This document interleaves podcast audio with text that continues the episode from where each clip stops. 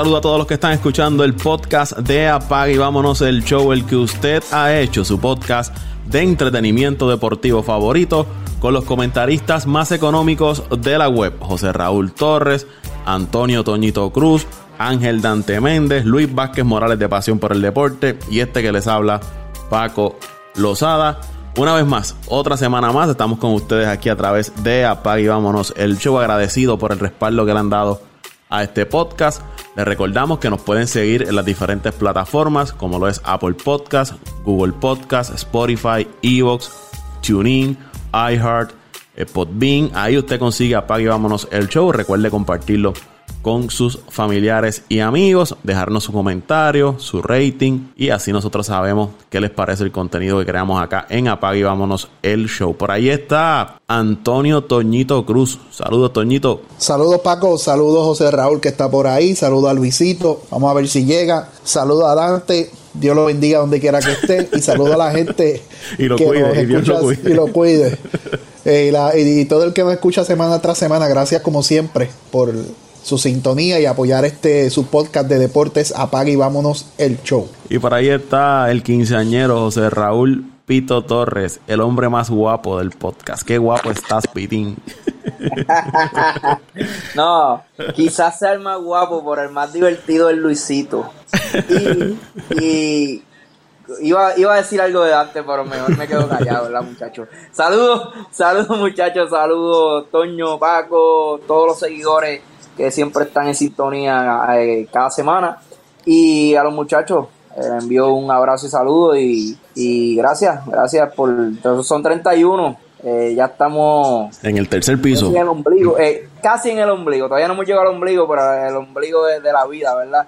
Yo espero que, papito, Dios me dé muchos años que por lo menos sean de, de 80 para arriba, para, seguir viendo mucho deporte, muchachos. Ah, espero que la, hayas pasado bien, que hayas disfrutado eh, en, tu, en, tu, cumpleaños, que fue el viernes pasado, el día que estábamos grabando el, el, podcast. Muchachos, vamos a hablar, vamos a arrancar del baloncesto de la NBA. Más adelante estaremos hablando del béisbol de las grandes ligas, pero yo creo que la noticia más importante durante esta semana fue lo que ocurrió en, en el baloncesto de la NBA, cuando en medio de los playoffs hubo eh, una protesta, decidieron los equipos no tirarse a la cancha para levantar su voz en contra de la injusticia racial. Y ya la NBA dio a conocer el itinerario ajustado de los partidos que se suspendieron. Lo tengo por aquí. Comenzando el sábado 29 de agosto a las 3 y 30 horas del este, 3 y 30 de la tarde, se va a jugar el partido entre los Bucks frente a los Magic. El equipo de los Bucks de Milwaukee fue el equipo que tomó la iniciativa de no tirarse a la cancha el miércoles pasado. Eh, los Thunder van a jugar frente a Houston a las 6 y 30 horas del este de los Estados Unidos. Y a las 9 de la noche, el equipo de Portland versus los Lakers. Portland atrás en la serie y ahora sin Damian Lillard. El sábado comienza la semifinal entre los Raptors y los Celtics a la una de la tarde. Estos todos son horarios hora del este. Eh, los Clippers y los Mavericks, el sexto partido a las 3 y 30 de la tarde. Y hay que mencionar en ese encuentro que Christian Porzingis no va a jugar el resto de la serie. Tiene una lesión en una de sus rodillas y va a estar fuera lo que resta de la serie. Y también se va a jugar el sexto partido entre el equipo de Denver y los Jazz de Utah. Ese será a las 8 y 30 de la noche. Esa serie de Denver y, los Jazz,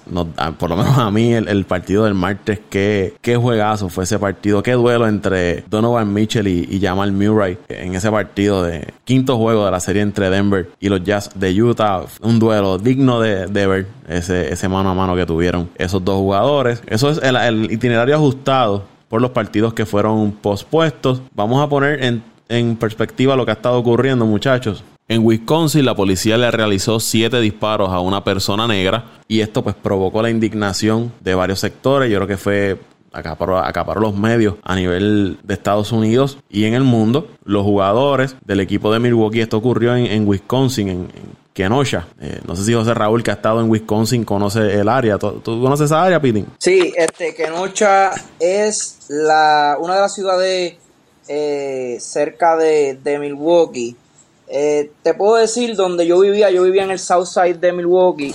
Ahí me quedaba con unos, ah, diría unos 15 a 20 minutos eh, de Milwaukee. Es prácticamente una de las ciudades que se aproxima a, next to, ¿cómo le podemos decir? Eh, lo tengo en inglés, pero en español, next to Milwaukee.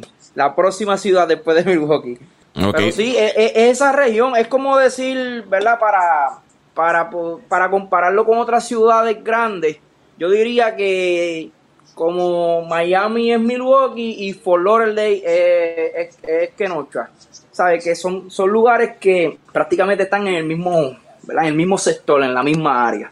O el que es de Puerto Rico, San Juan es Milwaukee y, y Caguas es Kenosha. Ok. Fue ahí donde Jacob Blake recibió los disparos por parte de la policía. Esto nuevamente causó indignación porque ya veníamos, estaba esta lucha por lo que había ocurrido con George Floyd, los jugadores habían aceptado entrar en la burbuja, pero siempre había estado. Recordemos que hubo un, momento antes de arrancar la burbuja que había un grupo de jugadores que, que, indicaba que no se fueran a jugar a la burbuja y que se mantuvieran eh, militantes luchando por lo que ellos estaban pidiendo, ¿no? Que era acabar con la injusticia racial. Decidieron ir a la burbuja y todo eso, pero vuelve a surgir este incidente y esto pues causa indignación y provocó entonces que el equipo de Milwaukee tomara la decisión de no salir a jugar ese partido frente al Magic de Orlando. Milwaukee, porque como menciona José Que anoche está cerca ya de, Milwaukee y en el estado de Wisconsin. Pues fueron los jugadores de Milwaukee los que tomaron esta iniciativa, que luego se desprende que quizás causó malestar entre otros jugadores y entre los otros equipos porque no, no se tomó en consideración. Pero cuando usted va a hacer algo, usted lo hace y, ya, no tiene que consultarlo con nadie. Por lo menos esa es mi opinión.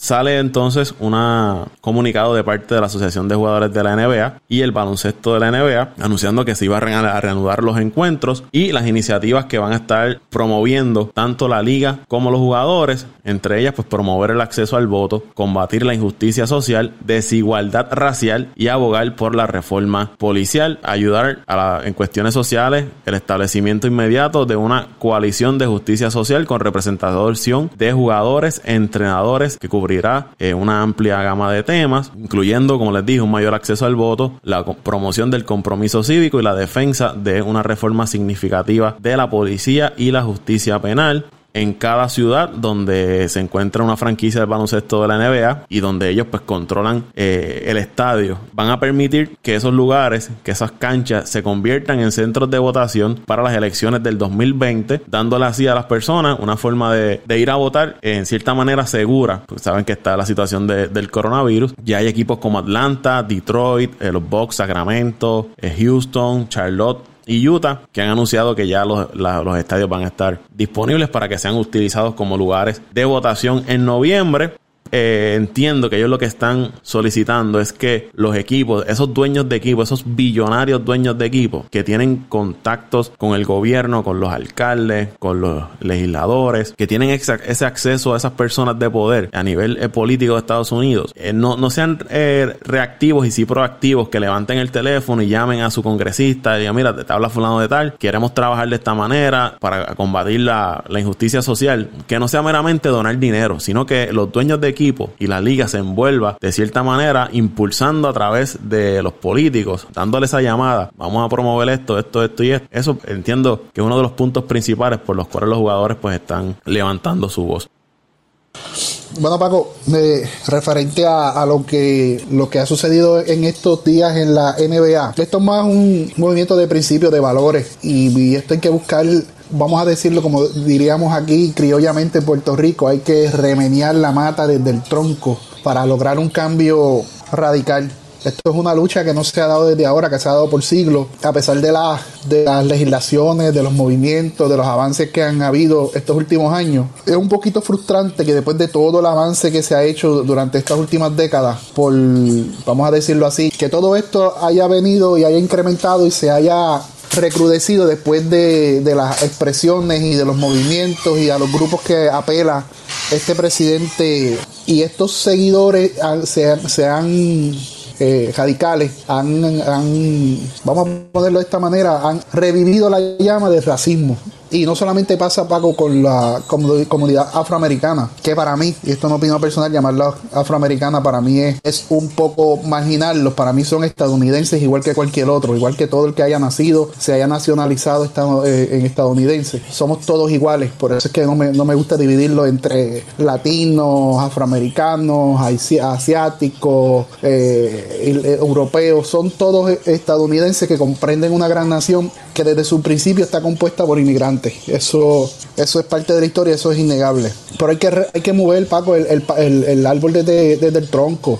Lo que hicieron los, los jugadores lo entiendo, lo entiendo. O sea, de alguna manera hay que llamar la atención para que estos políticos y esta gente entiendan que no son mayoría, que no, no tienen un país controlado, que en pleno siglo XXI, XXII, cada día no podemos seguir con las mismas prácticas de, de antaño y, segregar a la gente por color, por su origen, por su condición económica, por su origen nacional, eh, por sus preferencias sexuales o, whatever, todo, todo lo que implica la, la diferentes eh, diversidades que hay en este, en este mundo. Y yo lo entiendo, Paco. Yo lo hubiese hecho de la misma manera. Ustedes que me conocen, que a mí me gusta siempre ser radical y nadar en contra de la corriente cuando vemos las cosas que son injustas y, ser muy militante, yo lo hubiese hecho de la misma manera. Yo no tan solo hubiese paralizado unos juegos, yo hubiese paralizado el torneo completo. Y cuando se vieran afectados todos estos intereses, Paco, como tú mencionas, porque todos estos dueños de estos equipos son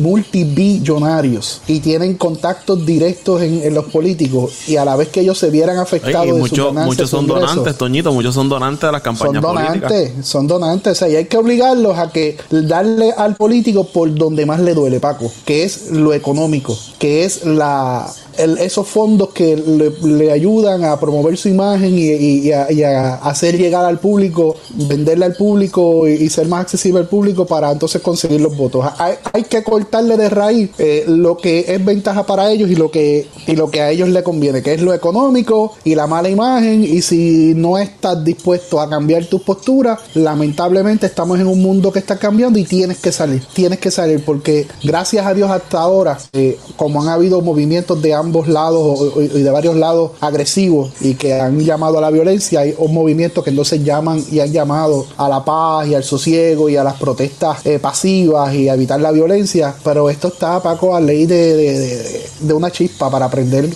Eh, más allá de la NBA, pues también otros deportes como el béisbol de las grandes ligas, hubo eh, partidos que fueron pospuestos, el hockey también detuvo su, su torneo, eh, en el tenis se canceló otro torneo, en la WNBA.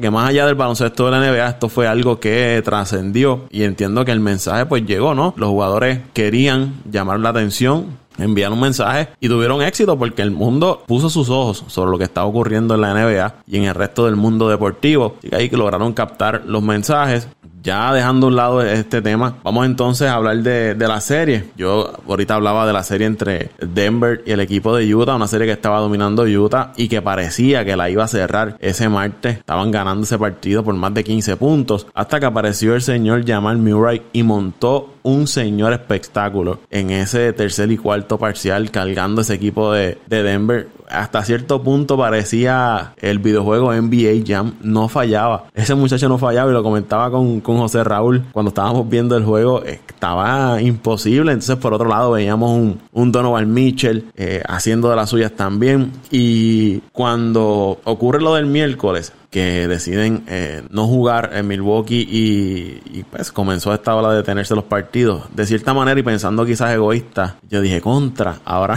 no, no voy a poder ver ese jueguito entre, entre Denver y, Utah, pero fue por, porque me dejó en hype luego de ver ese partido. Eh, José Raúl, tú lo estabas viendo y estábamos comentando, que, ¿qué te pareció esta, esa actuación de, de Jamal Murray? Mira, mira Paco, uh, óyeme Paco, como tú estabas comentando ahora hace unos, segundos, si hay algo que me ha sorprendido de, esta serie, han sido dos jugadores. Y, uno de ellos es Jamal Murray, que la verdad es que este año tuvo muchos problemas de lesiones, no pudimos verlo. Y es un, y es un jugador joven que no lleva muchos años en la liga. Pero el progreso que ha demostrado este muchacho, especialmente en ese juego, de cómo pudo levantar y cómo pudo prácticamente sacar a este equipo de la eliminación. Este equipo, antes de, que Jamal Murray demostrara eh, lo, que, lo, ¿verdad? lo que puede hacer, eh, estuvimos hablando con Luisito que, que, ya estamos dando al equipo de Denver por, por perdido. Y cómo pudo levantarlo, cosa que, que Nicolás eh, no pudo hacerlo. Sí tuvo un buen primer quarter, pero luego desapareció y Jamal Murray se, se apretó esos tenis y dijo, no, este equipo es un equipo que, que, que, en el roster es mejor, entiendo yo, que el equipo de Utah. Y demostró lo que, ¿verdad? Lo que, lo que pudimos Para los amigos, eh, José Raúl metió 42 puntos, 8 rebotes, 8 asistencias y tiró 65% de campo. Y, y no tan solo su actuación, sino también el liderazgo que tuvo en estos, en estos últimos minutos, Paco. ¿Sabes? Llegó un momento a pensar de que este muchacho la tira de donde sea, la tira del dogado, la tira desde las gradas y la va a porque se, yo, yo veía su seguridad y, y el liderazgo y, y, ¿verdad? Parecía un, un, LeBron James o una superestrella o, o, hasta un Michael Jordan. No quiero compararlo, pero parecía hasta un Michael Jordan en sus tiempos, en esos últimos minutos. La verdad que Jamal Murray, si el equipo de Denver se levanta y gana esta serie, eh, la verdad es que hay, hay, que darle el crédito a, a Jamal Murray. Hay que hacerlo desde ya, pero, pero si logra este equipo ganar la serie, que yo creo que tiene mucha oportunidad, porque todos los juegos han sido cerrados, la mayoría de los juegos han sido cerrados, tienen mucha oportunidad. Eh, la verdad es que, que, que Jamal Murray se va a hablar mucho en las próximas temporadas. El otro que me ha sorprendido mucho de Novan Mitchell, que aunque su talento es muy bueno, pero yo entendía, de hecho, que antes de la serie eh, traje un comentario al chat de que... te embocaste, te embocaste. sí, me emboqué. Eh, la verdad es que yo, yo pensaba que Donovan Mitchell es un jugador que mucha gente le ha dado crédito cuando no lo tiene. ¿Tú sabes qué, qué pasó, José sí. Raúl? Y, y no, no, no, eres tú nada más. La percepción fue cuando aquella, en aquella ocasión, me parece que fue su primer año, el equipo de Utah llega a semifinales, que él luce espectacular en playoffs.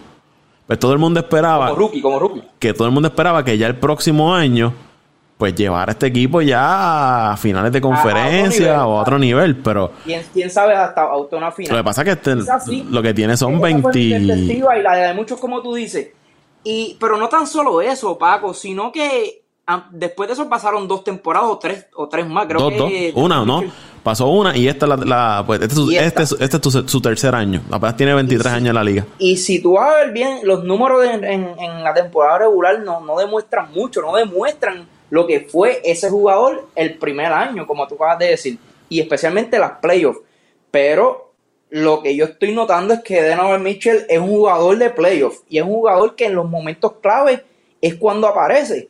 No sé si es su estilo de juego, es, vamos a coger las cosas con calma en season, sabemos que tenemos un buen equipo, que como quiera vamos a entrar y, y aprieta, ¿verdad? Los, se aprieta los pantalones para, para las playoffs, porque ahora mismo está luciendo como uno de los mejores en, en la, bueno, en la serie estaba promediando casi 40 puntos por juego. Sí, definitivamente. Ese, y, y, vuelvo y te digo, y el liderazgo que no se ve en la temporada regular, ahora es que lo sacan en, en los momentos clave.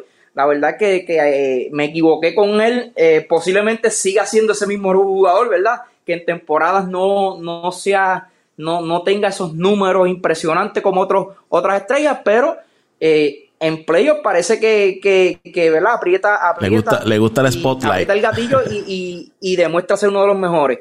Ah, y terminando con esta serie, la verdad es que no me sorprendería de que Denver diera el palo. Y si no da el palo, creo que Utah eh, y Denver se van a matar en las rayas. No sé si en sexto juego, en el séptimo juego, pero van a seguir siendo... José Raúl y, y, y Toño, si los próximos juegos van a ser como fue el último partido, el quinto juego de esa serie, que se vaya a siete juegos. Olvídate del resto. Que se vaya a siete juegos porque yo quiero ver dos jueguitos más. No, de, definitivamente, definitivamente. Y el equipo de Denver había lucido muy mal estos primeros cuatro juegos. Primeros cuatro juegos anter, anterior, ¿verdad? El quinto juego. Pero si logra, aunque sea, llevar a este equipo, eh, Jamal Murray y, y Jockey a un séptimo juego, la verdad es que van a tener, vamos a tener ¿verdad? Una, una mejor impresión de, de cómo terminaron en, en, la burbuja. Vamos a ver, eh, yo espero que se vaya a siete juegos como tú acabas de decir, Paco. Y en el caso de Murray, anotó 33 puntos en la segunda mitad de ese quinto juego. Y cuando restaba un minuto y 20 segundos, anotó nueve puntos consecutivos para el equipo de, de Denver. O sea que en el clutch, ahí fue que él se lució para darle la victoria al equipo de, de Denver. Oye, Paco, yo, yo no sé si, si me mandé en el comentario que parecía yo, lo apareció un Kobe Bryant, pero, pero el que vio ese juego, yo creo que no, no, yo creo que, que, que, que, que tiene la misma opinión mía, que, que, piensa lo mismo que yo. La verdad es que ese muchacho eso, es, en esos últimos minutos era, era in. Estaba, estaba imposible, estaba imposible. Y para mí, que lo estábamos hablando durante el partido, parecía que ese, equipo de Denver, como tú mencionaste, se iba a eliminar. Parecía ya, ya Utah estaba encaminado a, ir a, las semifinales y ese muchacho de momento se prendió en candela y no había quien, quien lo apagara. Así que gran actuación de, de Jamal Murray. Otra de las series, Portland y los Lakers. Yo creo que ya luego de ese primer juego, pues la agua llegaron a su nivel los Lakers demostrando, ¿verdad? Porque tienen a dos de los mejores jugadores de la liga ahí en ese roster, tanto Anthony Davis como LeBron James, que LeBron James en los últimos dos partidos eh, está ya entrando en el LeBron James modo de ¿no? Este LeBron que es imparable y ya están dominando esa serie 3 a 1 y ahora Portland, obviamente sin Damian Lillard, creo que va a ser difícil que puedan retomar esa desventaja que tienen. La serie la está ganando los Lakers 3 a 1. Eh, hay dos series en el este que yo creo que Toñito está demasiado de contento. Y es que sus Celtics barrieron al equipo de Filadelfia cuatro juegos por cero. Me sorprende de cierta manera, ¿verdad? Con el talento que hemos hablado aquí un sinnúmero de veces que tiene el equipo de Filadelfia, que ese equipo de Boston los barriera. Por lo menos yo tenía Boston ganando en la serie, pero quizás Filadelfia ganando uno o dos juegos, no siendo barrido. ¿Le sorprendió a ustedes que Filadelfia fuera barrido en esa serie? A mí me sorprendió. Yo por lo menos pensaba que ganaran por lo menos uno o dos juegos. Yo la esperaba a seis juegos, posiblemente a siete. Pues por, por lo que hablamos, por el, el, roster que tiene, tiene ese equipo de Filadelfia. Y lo hablamos, si no me equivoco, en el podcast anterior, que si esta serie se acababa en cinco juegos o menos, olvídate lo que lo que va a haber es un limpiol completo. Ya, al dirigente. En, en, esa, en, ese, en ese equipo. O sea, aquí tiene que haber una reestructuración a todos los niveles porque eh, ¿cómo es posible que con, bueno, sí, es posible porque hemos visto equipos con mejores, con mejores plantillas y, tener resultados iguales o peores en, en, baloncesto y en otros deportes. Pero es que a, veces uno no se explica cómo cuando tú puedes reunir un grupo de, de, jugadores con, con, no solamente con el talento, sino con la trayectoria, con la consistencia y no poder conseguir los resultados que tú quieres. Eh, eh, a veces uno, uno encuentra como que, que, no hay explicación para ello. Pero si yo la tengo, ese es el virus de Filadelfia. lamentablemente, porque los Phillies están en la misma los Red Wings creo que también cayeron. Los Eagles, No, y los Red Wings que son los de los de hockey. No, los Red Wings son los de Detroit. No, son los de Detroit, este, los Flyers, Philadelphia Flyers, si no me equivoco. Están en las mismas, llevan tiempo que no tienen una temporada dominante y los Eagles después, del Super Bowl han sido otra. Pero no, yo te, soy sincero, Paco. Yo esperaba así mi equipo ganador. Espero mi equipo hasta la final de la NBA. Pero no pensaba que se iba a caer tan fácil. Aunque, aunque la serie 4 a 0 no refleja cómo fueron los juegos. Yo te diría que tres, tres, de los cuatro juegos fueron apretados. Inclusive Filadelfia estuvo ganando varios de esos juegos en los primeros periodos. Eh, Boston logró, remontar y, agruparse para sacar los juegos, pero por más que sea un 4 a 0 contra esos dos, eh, eh, con esos dos equipos, es algo malo para Filadelfia y, algo bueno para, para, Boston. Siguiendo, siguiendo lo que acaba de decir este Toño, la verdad que sí, eh, yo esperaba al menos seis juegos por, porque, por esto de que Simon estaba fuera, pero con Simon saludable, eh, no me hubiese sorprendido que el equipo de, Filadelfia sacara de carrera hasta al equipo de Boston, porque vuelvo y digo, tendrán los problemas que tendrán. Eh, yo no estoy de acuerdo con las firmas que hicieron. La verdad, el dirigente, ahí, hay lo que hay un problema, pero al final del día, esa plantilla mete miedo y una plantilla que jamás en la vida tú te vas a imaginar que, que en una serie de 7-4 no puedan sacar un juego. Yo tuve la oportunidad de ver casi todos los juegos. Yo creo que todos los juegos eh, los, pude ver. Y, el problema sencillamente es que no tuvieron piernas para el equipo de Boston. Como Toño acaba de decir, los juegos comenzaban apretados, primero y segundo quarter.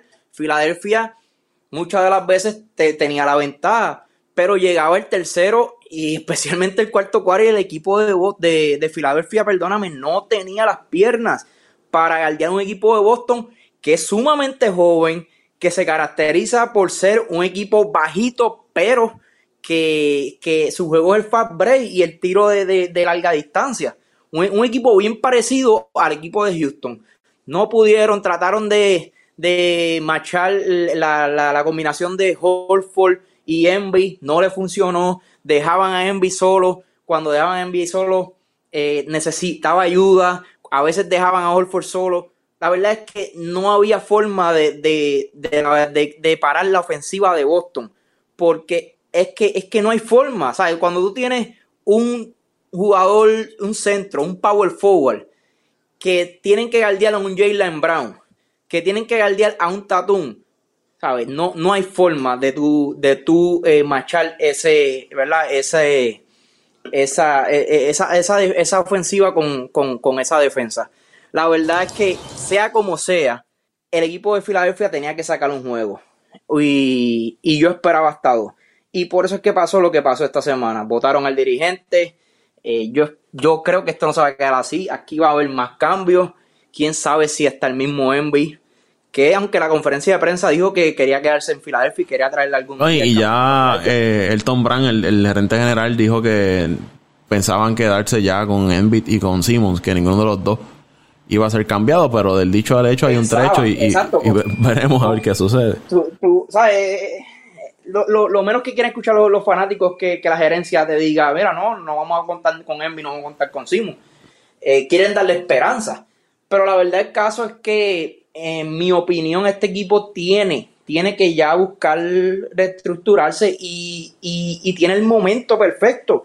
Porque tienen un Envy que le pueden sacar varios picks y quién sabe si puedan salir uno de esos jugadores de contrato, como, como lo es Holford, el mismo Harris y, o el mismo Simmons. La verdad, el caso es que tienen, tienen que, buscar renovarse y, olvidarse de que con esa plantilla van a poder ganar un campeonato. Y más con el baloncesto que se está jugando hoy, Paco. Estamos, estamos viendo ya un baloncesto donde la estatura ya no es, ya no es tan importante como era en los 90 y en los, y en los y en los 2000 cuando estaba un Shaquille O'Neal, David Robinson y compañías aquí en Olajuwon. Ya el juego ha cambiado y, vemos a, veces hasta jugadores, hasta Churingal, hasta Small Forward jugándote la posición número 5. Y un equipo de Filadelfia que tiene, en, como, como dice acá en, el campo, en el pueblo, dos troces cogiendo de, de lado a lado. Es imposible que 40 minutos puedan defender al equipo contrario no, y a, lo mejor, y a lo mejor lo logran, perdona Paco, a lo mejor lo logran lo que estabas hablando ahorita de defender a Tatón y compañía. Eh, a lo mejor tú puedes hacerlo tres quarters, puedes hacerlo un juego completo, pero hacerlo noche tras noche, tras noche, tras noche, tras noche, tras noche, es bien difícil si no tienes la condición y, y si no tienes el, el la rotación en, en, el banco para, para tu poder este, quitarle un hombre y ponerle el otro. Ahora que tú traes ese tema, que también mucha gente no se ha dado cuenta de esto, pero esta serie, ahora hubo el descanso, por esto la protesta, pero aquí un juego sí, un descanso y el otro día ya está, tienes que jugar. Aquí lo que tenemos son 24 horas de descanso. No son las mismas playoffs del de, año pasado, que a veces te daban tres días de descanso. Quizás con, como tú dices, con un par de días de descanso entre medio, el equipo de Filadelfia volvía y caía en, ¿verdad? ritmo y, descansaban estos hombres grandes y podían sacar varios juegos. Y si bien, Toño, no sé si viste los juegos, pero el mejor juego que lució este Filadelfia fue el primer juego. De ahí en adelante no, no pudieron más. Eh, la otra serie, vamos a otra serie. Los Bucks de José Raúl tomando el control de esa serie frente a Orlando 3 a 1. Creo que ya pues esa serie la cerrarán pronto. Eh, la otra serie que, que, se empató y que parecía que Houston le iba a dominar, estaban ganando la 2 a 0 frente a Oklahoma y Oklahoma ha empatado esa serie a 2 y ha hecho esa otra serie interesante. Miami eliminó al equipo de, de Indiana cuatro juegos a cero. Y vuelvo ahora con ustedes. Le sorprendió que Indiana se eliminara en cuatro, en cuatro juegos. Igual pensaba que ganarían quizás uno o dos jueguitos en esa serie. Pero la verdad que Miami ha jugado muy bien. Jimmy Butler en, en el clutch echándose ese equipo de, de Miami al hombro. Eh, Goldan Dragic viniendo del banco está aportando en grande para el equipo de, del Heat y Ben Adebayo sigue demostrando porque ha sido mencionado ¿no? para jugador de mayor progreso en la liga. ¿Qué, qué, qué cambio ha dado ese Ben Adebayo para el equipo de, de Miami? Duncan Robinson anotando el triple. Ese equipo de Miami es otro de esos equipos que da gusto. Da gusto verlo. Quizás no tienen esa figura de superestrella, pero tienen un buen grupo de, de jugadores que da gusto ver jugar el equipo de Miami. Paco, si tú me preguntas a mí, ahora mismo, si hay un equipo que, tiene el mejor futuro, eh, para mí es el equipo de Miami. No sé si ustedes están de acuerdo conmigo. El equipo de Miami tiene juventud combinada con, jugadores, no solamente juventud, que siguen progresando cada día más y tienen el espacio eh, para firmar otra estrella. Y no tan solo eso, tienen un buen dirigente también. Eh, el equipo Miami, yo creo que no está lejos de conseguir al menos una, una, una NBA Finals. Eh, en ese último juego, Jimmy Butler apenas jugó 23 minutos y lo que anotó fueron 6 puntos. Y con todo y eso lograron sacar el partido. Y como tú dices, eh, tienen Tyler Hero, Kendrick Nunn, Duncan Robinson, Derrick Jones Jr., Adebayo. Son jugadores que son, son jóvenes, son relativamente jóvenes. Hay más veteranos, pues Crowder, Butler, Igudala, Dragic lleva sus años también en la liga.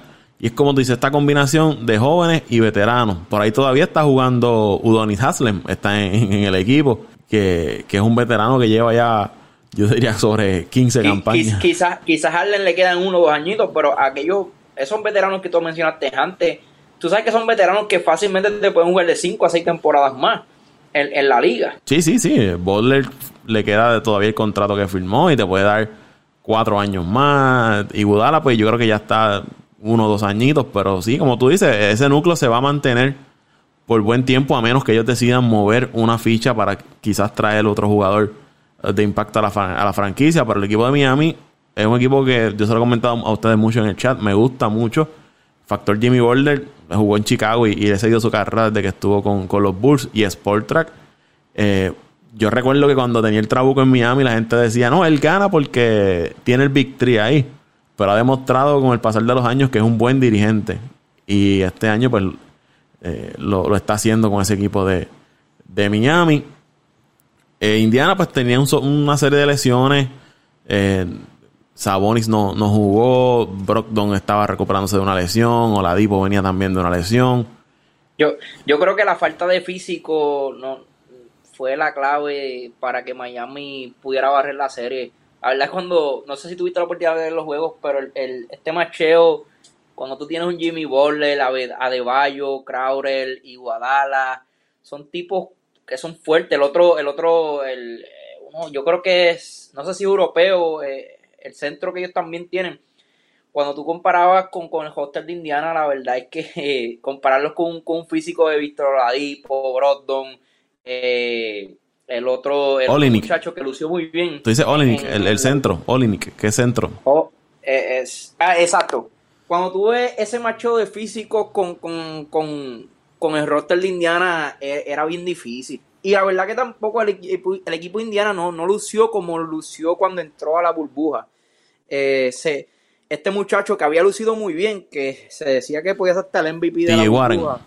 Eh, Warren eh, se durmió, o sea, eh, fue uno de los jugadores que no, no, no apareció. Mira, en, el caso de, Warren, sí puso sus numeritos, pero no fueron aquellos números. No como, no como entró la burbuja. sí, pero les iba a comentar que no sé si ustedes recuerdan, TJ Warren y Jimmy Butler, antes de la burbuja, habían tenido una serie de encontronazos y se habían incluso empujado. En una, Warren le sacó el dedo del medio a Jimmy Butler y los expulsaron del juego. Ya tenían esta riñita. Y Jimmy Butler es este jugador que juega físico, defiende muy bien, le gusta meterse en la cabeza a, sus rivales. Y yo pienso también que tuvo un efecto en, TJ Warren en esa serie que no, pues no, no fue el TJ Warren que habíamos visto en, los primeros partidos de, temporada regular en la burbuja. Yo creo que hay que darle crédito ahí a, Jimmy Butler. Porque de cierta manera te presiona, ¿no? Pues tú como TJ Warren dices, aquí tengo a Jimmy Butler, mi, mi rival aquí, pues tengo que demostrar y eso a veces te, traiciona en, el momento de, ejecutar. exacto, exacto. Eh, no, no fue el mismo, no, no, no recuerdo ese problema, pero no fue el mismo y, y como te dije, eh, las veces que la oportunidad que tuve de ver los juegos, Indiana no, no había forma de entrar. Yo creo que también la, la falta de Sabonis, que otro hombre, eh, te puedo decir que Tornel y él son los hombres fuertes en, esa, en ese roster eh, al no estar él, Turner no pudo hacer mucho, la verdad el caso, y, su, y su cuadro es muy bajito cuando, cuando tú tienes un Oladipo, Brogdon y Warren como 1, 2 y 3, y tú lo macheas con, con tipos, ¿verdad? Como Jimmy Butler y compañía, eh, es, un poquito más complicado, y yo creo que pues no tuvieron la oportunidad de, de lucirse ofensivamente el equipo de Indiana. Toñito, ¿tiene algo que decir de esa serie? no me extraña eh, la barrida, el equipo de, de, Miami, lo habíamos mencionado desde principio de temporada. Yo lo había mencionado que me gustaba cómo estaba jugando, lo que había visto, lo que habían logrado, el acoplamiento que habían logrado desde principio de temporada, el récord que estaban teniendo, la manera que estaban jugando. Y con las bajas que tuvo Indiana no me sorprendió, no me sorprendió la barrida. Eh, no se sorprendan de lo que pueda ser capaz ese equipo y que, que pueda robarse una serie más eh, de ahora en adelante porque es que tienen una, plantilla jóvenes, veteranos, veteranos jóvenes, eh, y ya vimos que tanto criticamos en un principio el que Guadalajara llegara allí, el que al principio estaba poniéndose con mucho, con mucho puesto, como diríamos, diríamos aquí en Puerto Rico, muy puesto para jugar y exigiendo mucho, mira, le, dio resultado la movida a la, a la, a la gerencia de, Miami. Ahora, eh, a ver cómo le va en su próxima serie. Recordemos que ahora cada serie que avanza los contrarios se ponen un poquito más complicados y menos fáciles. Como siempre yo digo, yo digo, no hay nada fácil, todo es un poquito más complicado, así que hay que ver cómo le va, pero no me extraña la, barrida que dio eh, Miami. Y ya para terminar con la serie de esta primera ronda de playoffs, los Clippers están dominando 3 por 2 al equipo de Dallas. El último juego fue una paliza 154 a 111 de los Clippers a los Mavericks. Ese partido desde el inicio se vio un equipo de los Clippers bien distinto a lo que habíamos visto en ellos. Hace varios podcasts ya hablaba de que el equipo de los Clippers a veces no se veían como con el personal que tenían, no se veía este equipo dominante en la cancha. Y en este partido se vio, vimos un Paul George por fin eh, anotando el balón. Eh, fue el líder en anotación para el equipo de, los Clippers con 35 puntos. El Leonard anotó 32. Eh, Harrell 19. Chamet 11. Reggie Jackson 11. Marcus Morris 12. O sea, la ofensiva de, los Clippers se vio mucho mejor en, ese partido. Y un equipo de Dallas que obviamente pues sin ya, sin Christian Porzingis. Y un Lucas Donchi que no tuvo su mejor partido Tuvo bastante errático a la ofensiva. Siempre pone sus números, pero no era el Lucas Donchi dominante que habíamos visto en los primeros partidos de la serie. Me parece que el ajuste defensivo que hizo el equipo de, los Clippers, cuando una vez él cruzaba la media cancha, lo doblaban arriba para obligarlo a desprenderse del balón. Le ponían a, a Zubac a doblarlo. Le dio resultado porque entonces limitabas a Donchi a que estuviera mucho tiempo con, el balón en las manos y pudiese crear la ofensiva. Y también pues, él tiene una lesión en, una, en uno de sus tobillos que quizás eh, él se ha mantenido jugando pero no sabemos cuánto le esté afectando. La semifinal que comienza en esto el sábado, el equipo de Boston frente a los Raptors de Toronto. Los Raptors, Kyle Lowry había estado lastimado, pero yo me voy a tirar aquí. Creo que los Raptors van a ganar esa serie seis partidos, en seis partidos, 4 a 2 al equipo de, de Boston. ¿Qué me dicen ustedes? A mí me gusta cuando me llevan la contraria, siempre me gusta. Eh, yo no la veo en, yo no la veo en 6, Paco, yo la puedo ver en 7. Yo la veo en 7, obviamente mis Celtics, como te dije, los veo en la final, no por, por pasión, sino porque veo un equipo más maduro, un equipo más compenetrado, un equipo que está jugando mucho mejor baloncesto, mucho mejor el sistema del baloncesto, aunque Toronto es un gran equipo dominó, dominó mucho, mucha gran parte de la temporada regular. Eh, pero yo mi Celtic ganando en 7, Paco. En 7. Y tengo entendido que esta va a ser la primera vez que Boston y Toronto se enfrentan en una serie de, de playoffs. Wow. Eso es así, eso es así. Nunca, nunca, nunca, habían cruzado en, en, en playoffs. Y, y, mira, mira, mira cómo, mira cómo es esto, ¿verdad? Y el deporte. Creo que Filadelfia y Boston han sido eh, los equipos que más han cruzado en una serie. Eh, eh, creo que es, no sé si ese dato es correcto, pero creo que lo vi. Si no es la serie de dos equipos que se han enfrentado más en una playoff, es uno de los más que se han enfrentado. Pero nada, yo me voy también, esta me me voy con, con Toño. Yo creo que el equipo de Boston está jugando demasiado bien el baloncesto y Tatum, Tatum ha demostrado que la verdad es que, que puede puede cargar a este equipo de Boston y aunque, aunque la baja de Hayward, hay que poner un asterisco porque aunque Hayward no ha sido el mismo que fue en Utah, Hayward es un veterano que, que en momentos claves tú necesitas para tener este control, porque si, como ustedes saben, el equipo de Boston es un equipo bastante joven y ahora mismo solamente tienen a Kemba Walker como un veterano. Y, y que Hayward también es este jugador que puede tener el balón en sus manos y crear ofensiva para él y crear ofensivas para otro. Sí, exacto, exacto. Y, defensivamente quizás no sea el mejor, pero son, son ya veteranos en la liga que en momentos claves tú necesitas. Y todos los equipos, ustedes saben que necesitan de, un veterano en, cancha. Y probablemente cuando Kemba no esté en cancha tengan ese problema. Eh, porque después de Kemba no, no hay otro veterano, ¿sabes? No, no, hay, no hay más nadie. Los demás son jugadores jóvenes. Quizás sea ese, ese sea el talón de eh, Aquiles para, para el equipo de Boston. Pero recuerden que Toronto perdió a Kyle Lowry, pero sin Kyle Lowry creo que, Toronto va, se va a ver un poco afectado. O sea, como sea, es otro veterano y es una eh, son, son 15 a 20 puntos menos por cada juego. Así que me voy con Boston ah, en 7 juegos también.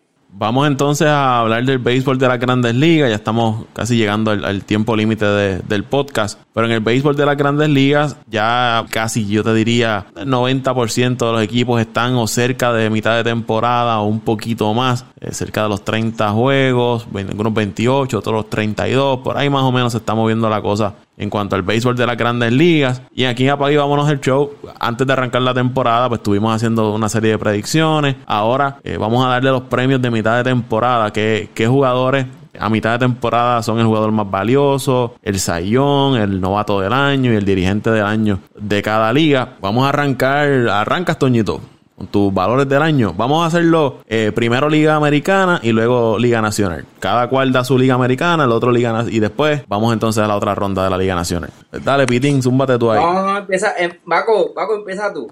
Ah, pues vamos, vamos para encima. Vamos con la Liga Americana. Voy a comenzar yo, ya que los muchachos están pálidos aquí, no se quieren tirar al charco. No, no, no, es que, es que, es que yo quiero saber lo que, lo, que, eh, Toño, Toño un poquito fanático, entonces, pues, pues no, prefiero escucharte a ti primero. Se le nubla el entendimiento.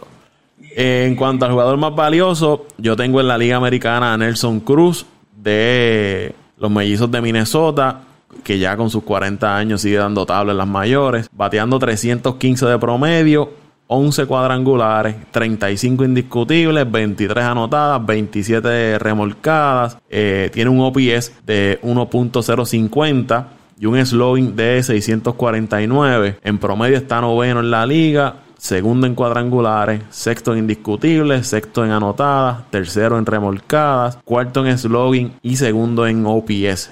Eh, ese es mi jugador más valioso. Eh, hay otros candidatos. El mismo José Abreu pues está teniendo también una gran temporada por las medias blancas. José Raúl, ¿cuál es tu jugador más valioso? Bueno, yo me voy con José Abreu. La verdad el caso es que eh, me ha sorprendido esos números. él siempre ha tenido esos problemas de, lesiones y yo creo que si se mantiene saludable, este equipo ha empezado de, menos a más. O sea, que, que ¿verdad? Probablemente eh, la expectativa es que sigan eh, ¿verdad? creciendo y subiendo en el standing. Y, hay otra cosa que le ayuda mucho, aunque también Nelson Cruz la tiene. Eh, no, no, ¿verdad? No, no, no, no voy a decir que Minnesota no tiene una, un line no fuerte, pero la verdad es que este line de Chicago es tan fuerte que Abreu, Abreu tiene la oportunidad de, de ver muchos picheos y entiendo que, pues, es, mi MVP y con mucho potencial a, a ser el MVP eh, cuando, cuando se termine la temporada. Vamos entonces al premio del Zion. Yo tengo a Shane Bieber del equipo de los indios de Cleveland, que tiene 6 victorias, 0 derrotas, ha iniciado 7 partidos, está primero en victorias, primero en juegos iniciados, eh, en efectividad está primero con 1.35, primero en entradas lanzadas con 46 y 2 tercios de entrada, primero en ponches con 75, en whip está segundo y en war está primero con 2.3. Ese es mi Zion de la Liga Americana. Shane Bieber. Unánime. No, no, no, no hay otro, Paco, la verdad es que no hay otro. No, no, yo no creo que, que, ahora mismo con esos números alguien se atreva a poner otro lanzador por encima. Yo, yo quizás quizás hubiese estado en la pelea ahí eh, Gareth Cole antes de la salida de Atlanta, pero eh, la salida de Atlanta fue tan desastrosa que sus números subieron a un 3 puntos de efectividad. Eh, la verdad es que es difícil tú comparar un, lanzador que tiene una efectividad de 3 puntos algo con uno que tiene una efectividad de 1 punto, ¿verdad? Bajita, no, la, verdad el caso es que, que es Shane Bieber.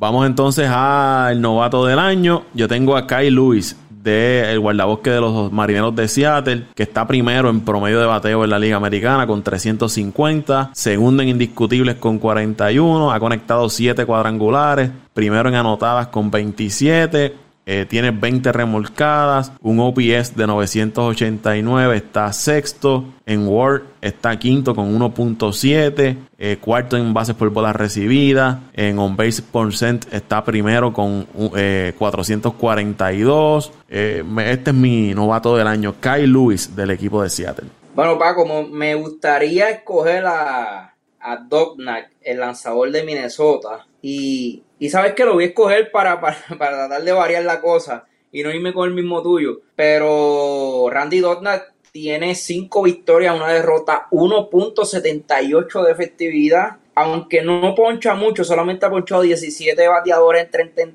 30 entradas pero solamente ha, otorgado 7 bases por bola en 30 innings, que eso es, para mí, eh, es muy bueno, y más con, el béisbol, ¿verdad?, que estamos viendo hoy, donde mucho lanzador otorga muchas bases por bola. Y solamente ha recibido 3 honrones en 30 innings. Eh, pues me voy con, con Randy, el lanzador de, de Minnesota. Y el dirigente del año, yo tengo por aquí a Rick Rentería de las Medias Blancas de Chicago que juegan para 19 y 12. Eh, este equipo, como mencionó José Raúl ahorita, un equipo que ha venido de menos a más y ha, logrado unir este grupo de, jugadores talentosos, veteranos con jóvenes. El cuerpo monticular está haciendo un buen trabajo y los está ahí batallando en, esa división central de la Liga Americana que tiene un equipo de Minnesota, un equipo de, de Cleveland y ahí están también los Medias Blancas de Chicago. Así que me voy con Rick Rentería dirigente de las Medias Blancas de Chicago, con un 19 y 12 hasta el momento. Pues Paco, en esta no estoy de acuerdo contigo, ya que el equipo de Chicago que está luciendo muy bien y no estoy diciendo que su dirigente esté haciendo un, mal papel, la verdad que está haciendo un buen papel, pero si tú ves su roster es un roster bastante bueno y aún así todavía no, no están en la primera posición, yo, yo voy a escoger, oye, yo, yo, yo tengo que irme está difícil. Estoy entre el de Tampa Bay y Oakland. de Tampa Bay, la verdad, que, todos los años hace los ajustes, pero, pero, me voy con el de Oakland por la sencilla razón de que este equipo de Oakland ha acostumbrado a ser un equipo que siempre empieza lento y termina fuerte las temporadas. Y este dirigente ha hecho de que este equipo eh, de Oakland este año esté haciendo todo lo contrario sabiendo que solamente hay pocos juegos, que ahora mismo estamos en la mitad de temporada, y ha ajustado ese equipo y ha ajustado, eh, se ha dirigido a, que este equipo empiece fuerte desde el principio y ahora mismo tienen el mejor récord de la liga americana, ¿verdad? compartido con el equipo de Tampa, pero me voy con el equipo de Oakland, el dirigente del equipo de Oakland.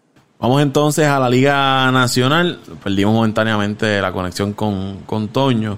Eh, mi MVP de la Liga Nacional es Fernando Tatis Jr., tercero en World con 2.1, 300 de promedio, segundo en indiscutibles con 39, primero en cuadrangulares con 13, primero en anotadas con 31, primero en remolcadas con 30, cuarto en bases robadas con 6 y cuarto en OPS con 1.035. Ese es mi MVP hasta el momento, Fernando Tatis Jr. de los Padres de San Diego.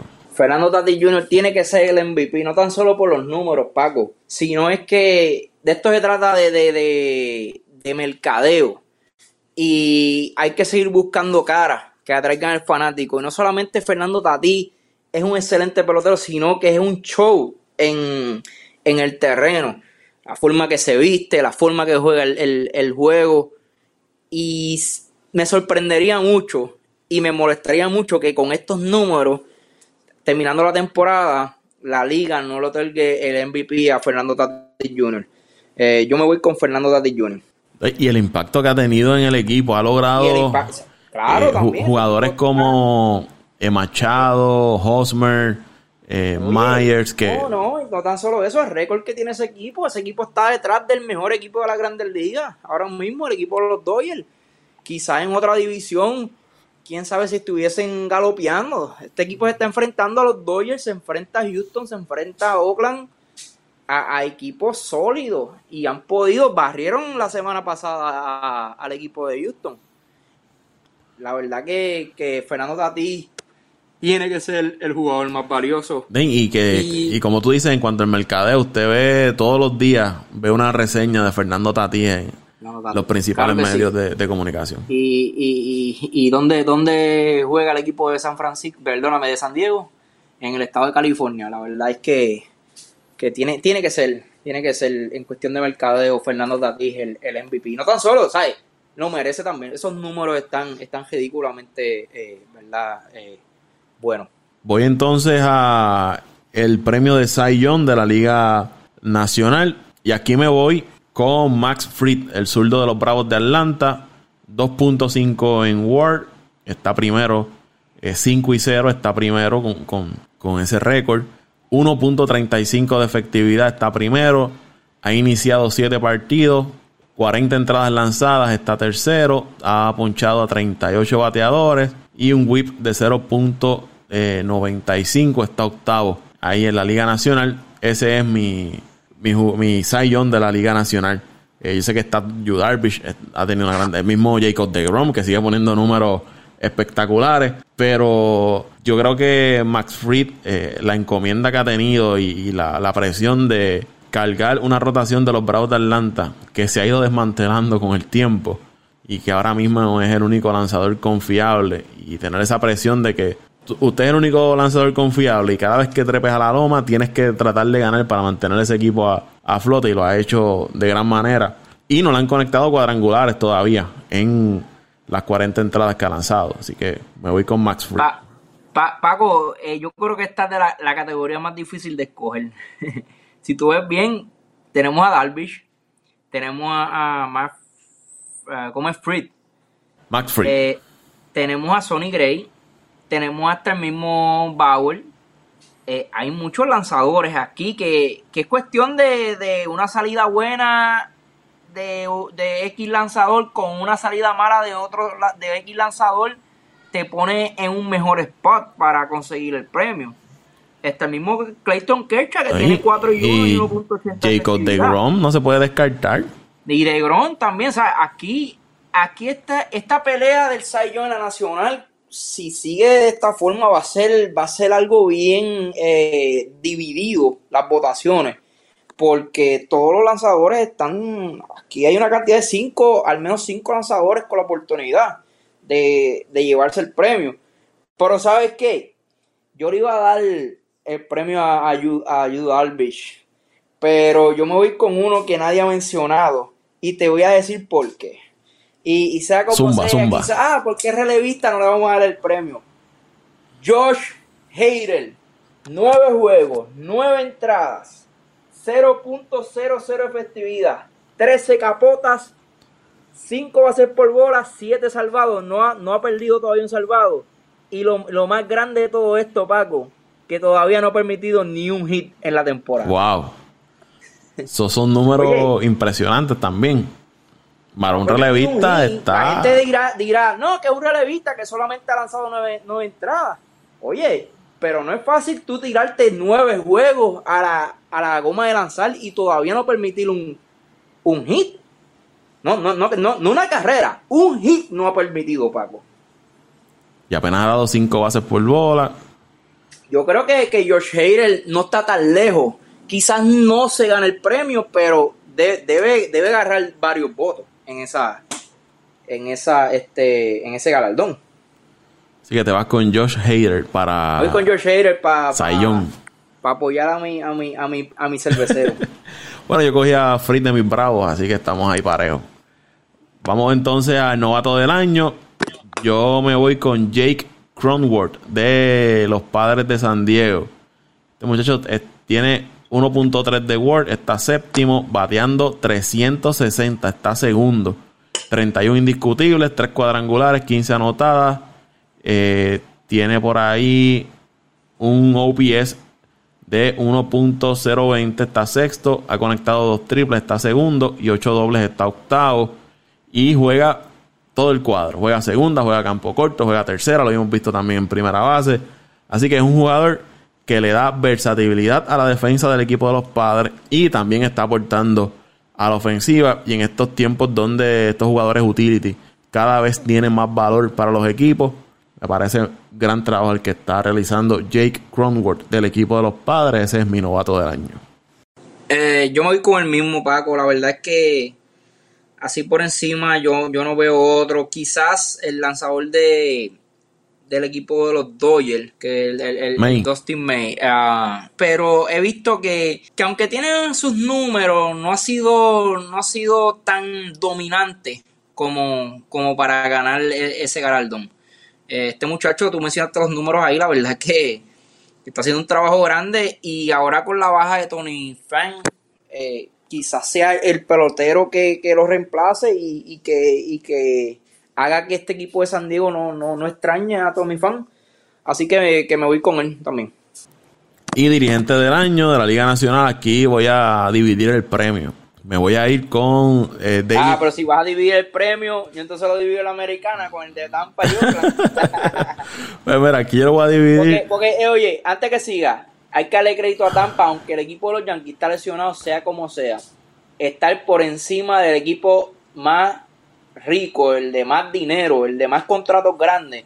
Y tú estar por encima unos dos o tres juegos en el stand y la verdad es que te hace a ti ser un, ¿verdad? Un, y, ese equipo de, de Tampa no comenzó muy bien la temporada, comenzó también como el equipo de como ese equipo de las medias blancas, ¿verdad? Que comenzó tan valiente, perdió algunos juegos y poco a poco no, no apretaron el botón del pánico.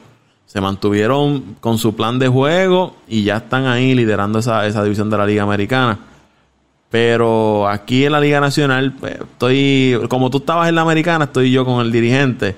Pues yo tengo a David Ross de los Cubs de Chicago y tengo a Jace eh, Tingler del equipo de los Padres de San Diego. Estoy ahí en, pensando dividir el premio entre esos dos caballeros. Pero me voy a ir con el hype de, de los Padres de San Diego y, se lo voy a dar a, a Jace Tingler de los Padres de San Diego, 19 y 14. Ese va a ser mi dirigente del año. Paco, eh, en esta, oye, David Ross, la verdad es que que ha hecho buen trabajo. Y aunque es de los cops, es de estos dirigentes que, cae bien, porque ha sido siempre humilde y siempre calladito, ha hecho su trabajo y hasta el momento, ¿verdad? No, no es fácil tú salir de prácticamente de, retiro y rápido eh, coger una franquicia como la de los Cops, que aunque no es una franquicia ganadora, porque así hay que decirlo, es una franquicia que, que los fanáticos exigen mucho. So, yo entiendo que David Ross ha hecho. Sí, venía de, unas temporadas tan valientes los últimos años, luego del campeonato. Sí, claro, claro, que este equipo lleva tres años sin ganar la división, siendo. La verdad, el caso es que han tenido el mejor roster en esa división en los últimos cinco años. Y, y tú no ganar la división en los últimos dos años, la verdad, el caso, y, y coger este barco y enderezarlo, lo que está haciendo David Ross, es bien grande, pero te voy a decir algo, yo no le voy a dar ningún premio a los Cops, le voy a dar el mérito, pero no le voy a dar el, premio a los Cops. Pero me voy con el equipo de Miami. Sea como sea, ese equipo todavía está por encima de los 500. Con Don Mattingly. ¿Cómo? Con Don Mattingly. Don Mattingly, Don Mattingly. Sí, la verdad el caso es que quién iba a darle a este equipo de Miami. Oye, empezaron bien su temporada estuvieron como dos semanas sin jugar prácticamente y volvieron y siguieron ganando. La verdad es que este, este equipo no tiene nombre. Mencióname un jugador que de nombre de este equipo, Jonathan Vilar. Los demás han sido rookies y jugadores, ¿verdad?, desde el montón y han podido sobrevivir en una de las divisiones más difíciles de la Grandes Ligas, si no es la más difícil. Y el equipo de Miami todavía está ahí. Bueno, ahora mismo, si la temporada terminara, irían a playoffs. Este, este equipo Miami está en, si, si se ponen a jugar para 500 en estos últimos 30 juegos, la verdad, el caso puede, pueden entrar. A ver, y, no hay duda que si el equipo de Miami entra a las playoffs, olvídate de los Cops, olvídate de cualquier equipo, hay que darle el premio al dirigente del año a Don Mattingly. Por esa razón, pues, pues lo, lo, lo, doy, ¿verdad? Le doy el galandor a, a él. Por allá ya se pudo reconectar Toñito, pero un comentario bien breve del equipo de los Marlins. Tuve la oportunidad de verlos cuando jugaron su serie frente a los Bravos.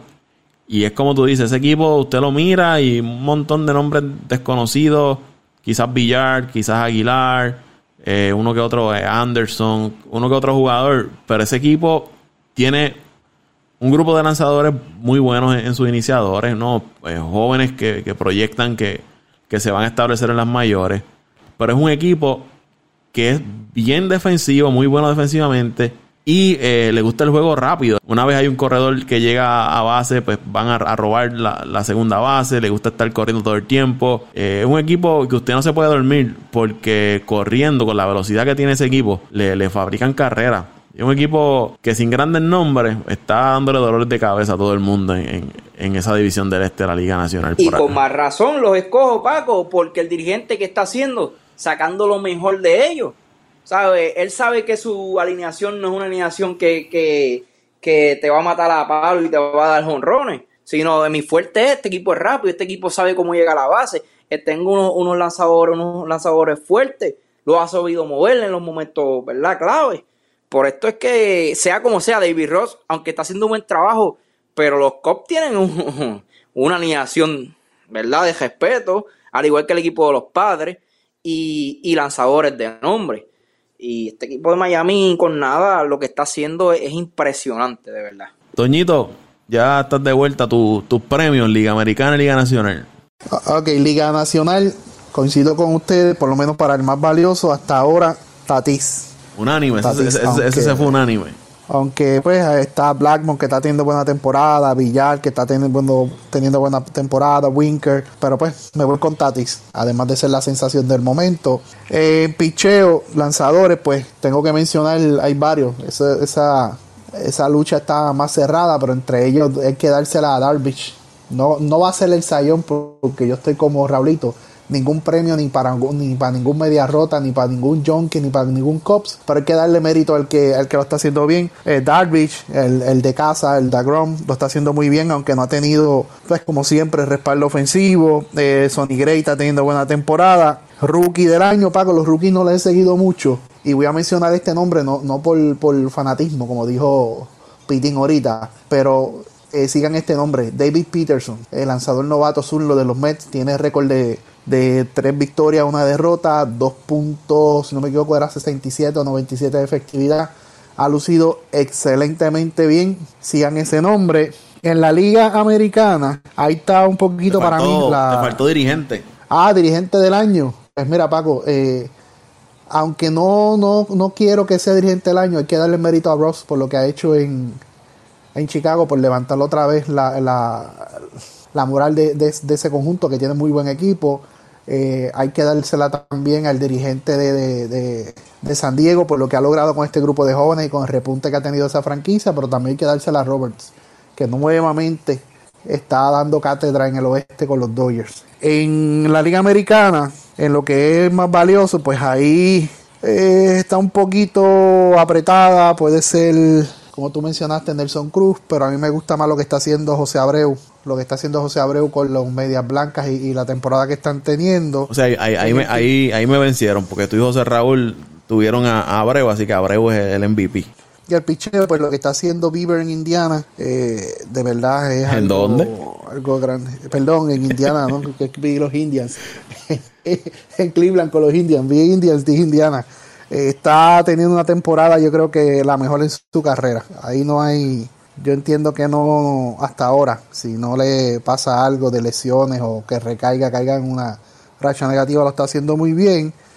Eh, novato del año, me gusta Luis, Luis Roberts, es el cubano de, de las medias blancas. De los White de las medias blancas. Me gusta lo que está haciendo. No he visto otro novato que, que esté despuntando como lo está haciendo, aunque está el de, el de Seattle, como mencionaste ahorita, Paco ahí está Luzardo, el de Oakland. Pero lo que está haciendo Robert es, impresionante. Dirigente del año, yo, yo te daría, Paco, este, a Melvin de Oakland, por lo que ha logrado con ese equipo tan temprano de la temporada, si se sostiene. Y te diría el de Tampa Bay, Kevin Catch. Me gustan esos dos, dos candidatos para dirigentes del año de, de la Liga Americana. Hasta ahora son mis candidatos. Ahí están los premios de Apague Vámonos el show de mitad de temporada en el béisbol de las grandes ligas. Vamos a dar hasta aquí este podcast. Muchachos, ¿dónde lo siguen en las redes sociales? Bueno, Pitín, si quieres yo digo el tuyo, si no te lo sabes todavía. Pero a mí me pueden seguir en arroba Antonio Cruz 528 en Twitter, arroba Antonio Cruz 528 en Twitter. Como siempre, deporte, música, política, sociales, eh, meteorología, de todo. Estamos ahí siempre compartiendo. Síganos, ahí compartimos lo que es el link para escuchar el, el podcast. Eh, síganos, denle like, denle share y gracias a todos los que siempre nos siguen y nos comentan en la página de Twitter. Arroba Pito Torres 821 en Twitter. José R. Torres Santiago en Facebook. Y ahí me siguen arroba Paco Lozada PR en Twitter, arroba Paco Lozada PR en Twitter. Hasta aquí este episodio de Apague y Vámonos. El show será hasta la próxima ocasión. Le recordamos que usted se pueda se suscriba, lo comparta con sus amigos, con sus familiares y nos deje su comentario aquí en Apague y Vámonos el show. Apague y Vámonos el show.